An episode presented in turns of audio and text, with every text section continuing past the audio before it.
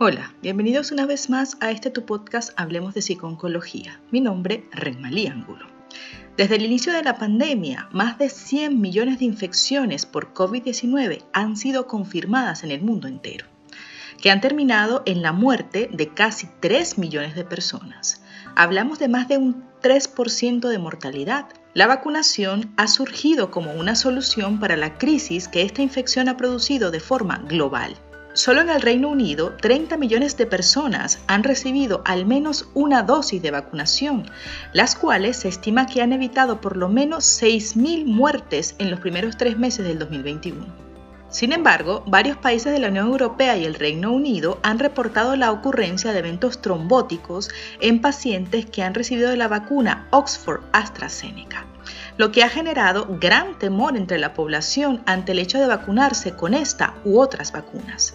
Hoy hablaremos sobre el miedo a vacunarse y te daré algunas recomendaciones para afrontarlo. ¿Comenzamos? En los últimos días, por lo menos en España y probablemente en otros países europeos, la incertidumbre generada en torno a la vacuna AstraZeneca ha provocado un desplome en el ritmo de vacunación. De las muchas citas programadas, más de la mitad se han suspendido ante el miedo de la población por los efectos adversos que según las últimas informaciones han ocurrido en diferentes países. Lo que en un principio era una vacuna programada para personas menores de 65 años, ahora se convierte en una opción solo para ese rango de edad, dejando con muchas interrogantes a la mayoría de las personas. La pregunta sería, ¿qué hay de cierto en toda esta información que circula por las redes? ¿Y cómo podemos afrontar la incertidumbre y el miedo a vacunarnos? La Agencia Europea del Medicamento, EMA, concluyó esta semana que se añadiría como efecto secundario muy poco frecuente la aparición de trombos por el uso de la vacuna y que sin embargo recomiendan continuar con el proceso de vacunación, ya que los beneficios superan los riesgos. Pero hablemos en detalle de estos datos, de cuántos casos se está hablando. En la Unión Europea, esta vacuna ha sido administrada a más de 6.9 millones de personas y 18 millones en el Reino Unido, con lo que podemos decir que más de 24 millones de personas han sido vacunadas por lo menos una vez con la vacuna AstraZeneca. Y dentro de este rango de personas tenemos que destacar que la mayoría tiene menos de 60 años. Los primeros casos reportados de eventos trombóticos se notificaron en marzo del 2021 y hacían referencia a un lote específico de la vacuna.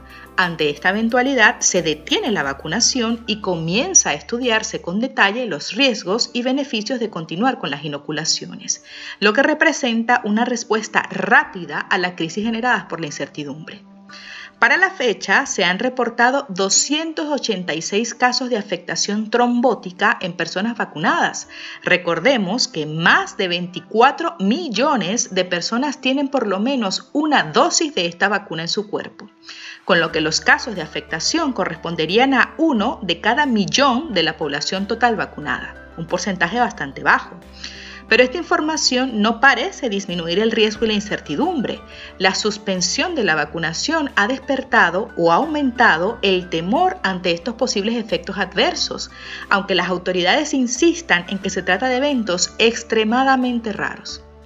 Tanto las personas que inicialmente eran reacias como aquellas que tenían claro que sí que iban a vacunarse o a las que ya se les ha aplicado la primera dosis de esta vacuna están mostrando desasosiego, ansiedad, preocupación y decaimiento.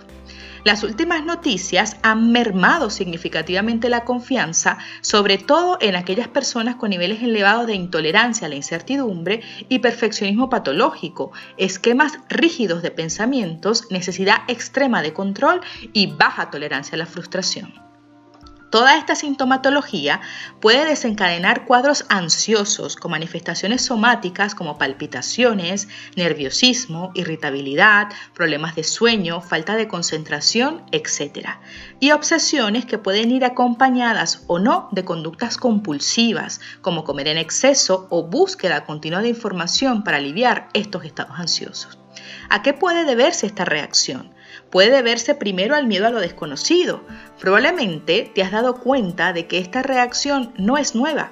Existe un movimiento de personas reacias a las vacunas y en el caso del COVID-19 no iba a ser diferente.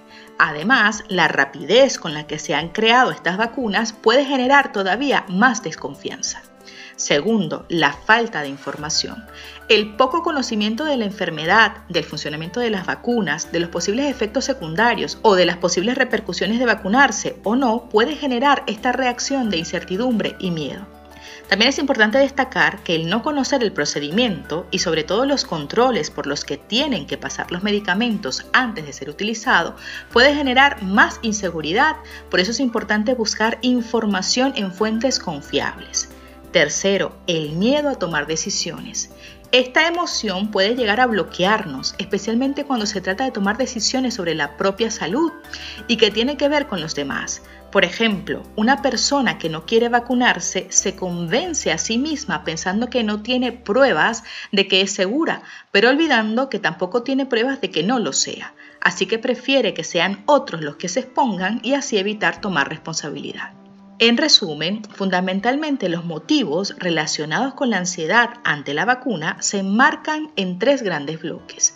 Primero, el miedo a las inyecciones. Segundo, el rechazo a cualquier vacuna. Y por último, el miedo circunscrito específicamente a la vacuna del COVID-19. En este último caso, el miedo se relaciona con los efectos adversos que pudieran derivarse de su administración. Es comprensible que ante las noticias de posibles efectos adversos de la vacuna, causales o casuales, nos sintamos ansiosos. La ansiedad no tiene por qué ser negativa. La ansiedad es un mecanismo de supervivencia que surge ante situaciones de peligro y por ello depende en gran parte que logremos hacer frente a las amenazas. No obstante, este mecanismo de ansiedad no siempre es adaptativo porque se puede desencadenar ante situaciones en las que el peligro no es real Basta con que nos sintamos amenazados. ¿Qué está pasando actualmente? Que ante los posibles efectos adversos de la vacuna del COVID-19 sentimos amenazada nuestra salud, dando lugar a síntomas de ansiedad como pueden ser los problemas para dormir, la inquietud, preocupaciones u obsesiones y la necesidad de consultar información. La incertidumbre y preocupación en algunos casos se vuelve obsesiva y no se puede dejar de pensar y sentir inquietud, irritabilidad, ansiedad, nerviosismo y se pueden llegar a realizar actos mentales o conductas de carácter compulsivo, como el buscar información que tranquilice, las llamadas reiteradas a los centros de salud, la comprobación reiterada de cualquier síntoma somático, etc.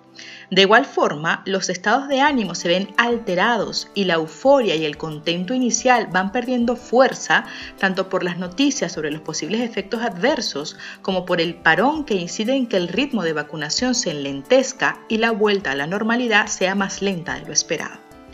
Ahora, ¿qué podemos hacer para afrontar estas reacciones de incertidumbre y miedo? Primero, reflexiona sobre los verdaderos motivos del miedo. Ponle nombre al miedo. Plantéate cuál es la razón por la que no quieres vacunarte o prefieres esperar.